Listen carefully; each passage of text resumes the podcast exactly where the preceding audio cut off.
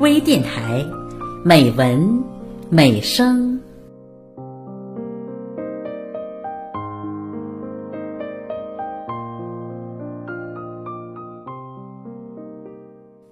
亲爱的朋友，我是郝娟。今天的节目，我为您朗读周璐的散文《我还记得你的名字》，请分享。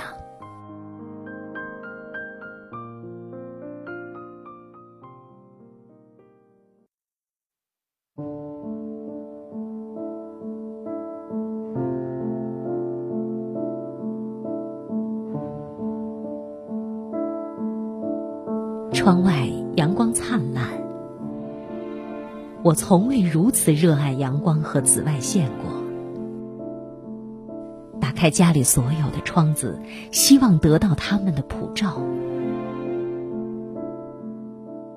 楼下传来狗吠声，还有断断续续的喇叭声，不是车的鸣笛。我探出头，感觉是一个孩子在阳台上吹。对着阳光吹，一个月的时间不能出门，孩子们一定憋坏了吧？小区门口传来吵吵嚷嚷的声音，我走到后阳台的窗口张望，原来是团购的物资到了，人们戴着口罩，穿戴严实，三三两两的去取货。有的人要从护栏下钻出去，门口的值班人员赶紧阻拦，让大家站在护栏后排队，保持距离。一个个的领自己的物资，这样观望着，我就站了好半天。高处看下面的人小小的，看大家像蚂蚁搬家一样。各自拎着大包小包往回走，回到各自的门洞、各自的家里，开始一天的生活。打开微信，就看到这样一个标题：痛心，又一位医生殉职，该医院有五十一名职工确诊。这位医生指的是协和武汉红十字会医院普外科医生肖俊。肖俊殉职于二月八日，该院公告写于二月二十一日。有人愤愤然：八号就殉职了，公告为什么晚了快半个月呢？我心里一酸，晚了快半个月，我们至少也记住他的名字。记住了李文亮、刘志明、彭银华、肖俊那些挺身而出的人们，他们将被我们永远记住。而那些因新冠病毒死去的人呢？那些还来不及被确诊就死去的人呢？他们不是牺牲。不是殉职，有谁会记住他们的名字？母亲给我打电话，声音沉重。她说：“告诉你一个不好的消息，你三爷爷和小平姨走了。这是疫情以来听到的和亲人相关的坏消息。”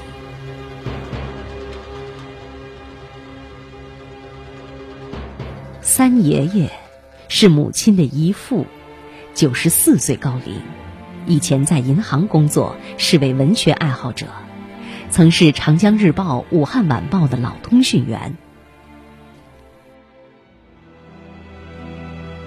好像是去年，他和三奶奶还穿着喜庆的衣服上了报纸。报道中说，他的女儿特地为他搭配了红色毛衣和蓝色格子围巾。三爷爷有三儿一女，小平姨是他的独女，今年应该有六十多岁。小平姨一直没有结婚，我不知道是什么原因。记得我很小的时候，母亲还为他介绍过对象。印象中，小平姨一脸福相，脸盘圆圆的，笑眯着眼，总是乐呵呵的。这样的面相，应该是有福气、有福报的。每年的大年初一，我们都要去给三爷爷、三奶奶拜年。我们小的时候是三奶奶给压岁钱，再后来是给我们的孩子。再后来，三奶奶有些耳朵不好使了，认不得人了，但还是会拉着我的手。小平会在一旁大声当翻译，他还将三奶奶的压岁钱准备好，一定要给重孙辈儿，说是规矩。每次去拜年，三爷爷坐在轮椅上，推着自己在客厅里转来转去。和我聊看了什么书，看了我写的文章，看了我父亲画的画等等。小平姨则陪着三奶奶和我姐聊两老的身体情况和生活日常。今年没有大年初一，没有拜年，我们都窝在自己的家里，等待着好消息或是坏消息。母亲是个异常敏锐的人，刚封城，她就和我说：“你小平姨是不是有事儿了？打电话没有接，微信也没有回。”我宽慰母亲：“现在封城，哪里也去不了。三爷爷家人多，应该都有照应，有事儿会打电话的。我们担心的是三爷爷和三奶奶。”毕竟他们都是九十有四的高寿了。后来母亲联系上了小舅，说是三爷爷刚出院，家里有些忙。小舅没有说的是，三爷爷一月十六日住院，二十二日出院，在医院照顾几天的儿子女儿们回家就出现了状况。二十三日，小平姨高烧不退，舅舅们因感染隔离。因为等不到床位，小平姨病情加重，舅舅只能找一处空房子给小平姨隔离。经过舅舅四处奔走、多方联系，才将奄奄一息的小平姨送到医院，最后仍是无力回天。小平姨是非常聪明能干的，退休前她是会计师，能力有口皆碑。三爷爷很早就高位截瘫，三奶奶多年病弱，一直都是小平姨在身边照顾。两位老人生活非常讲究，每天要求洗浴泡澡，也不喜外人的照料，每次都是小平姨亲力亲为，事无巨细。可以想象她的辛苦，因为没有姐妹，小平姨和我母亲走得亲一些。母亲在家是老大，大家都叫她大姐。小平姨有什么烦恼，会和大姐说。一月二十五日，小平姨终于回了母亲的信息：染上发烧，已经吃了两天药。还不见好转，我是很少发烧的。我爸爸二十二号回家，我二十三号开始烧。现在家里乱套了，谢谢大姐的关心。上帝难道对我如此不公，就这么走了？我死不瞑目。一月二十六日，他回信。现在等待隔离区治疗，今早查过血，做了 CT，肺部感染，血象高。今天暂时门诊吊针。二月十一日，母亲给他发信息：“婷婷病情如何？你在汉口医院，离我家很近，可我不能去看望你，更不能送口汤给你喝，心痛。”你保重自己，慢慢会好的，加油。”后来再无音讯。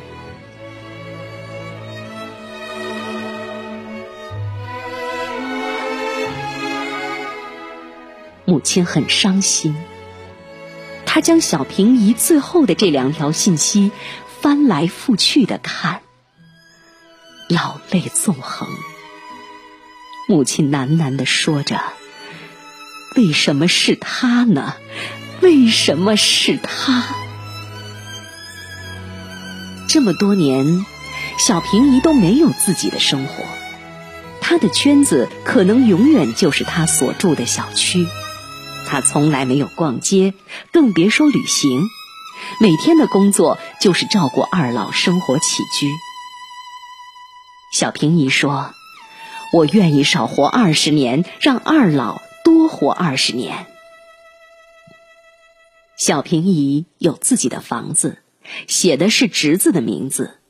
她想攒点钱，以后自由了出去旅行。去年的时候，母亲说小平姨在自学英语和日语，非常刻苦。她说她喜欢日本和台湾，等把两老送终了，他要游遍世界各地。在母亲的微信里，小平姨的头像是三爷爷的照片，名字是老顽童。因为三爷爷不会玩微信，所以帮他建了一个。他就顶着三爷爷照片的微信和母亲聊天儿。他有时会抱怨几句，有时会发一些养生信息，有时他说：“大姐，我的英语和日语有很大的进步了。”我给小舅打电话，他说：“三爷爷走的时候是他送的钟，有幸还能尽孝。”其他儿子孙辈都无法回来。小舅给三爷爷穿好衣服，殡仪馆来人拖走，家属不能跟去，让家属半月后再与殡仪馆联系。烧了就领骨灰，未烧就等着。小舅哽咽着说。你小平姨走的时候，身边没有人，穿的还是侄子的衣服和鞋子。年前，我曾去殡仪馆送别父亲的一位挚友，他的突然离世让我喟叹唏嘘。现在想来，能够体面的死去，也是人间。大幸。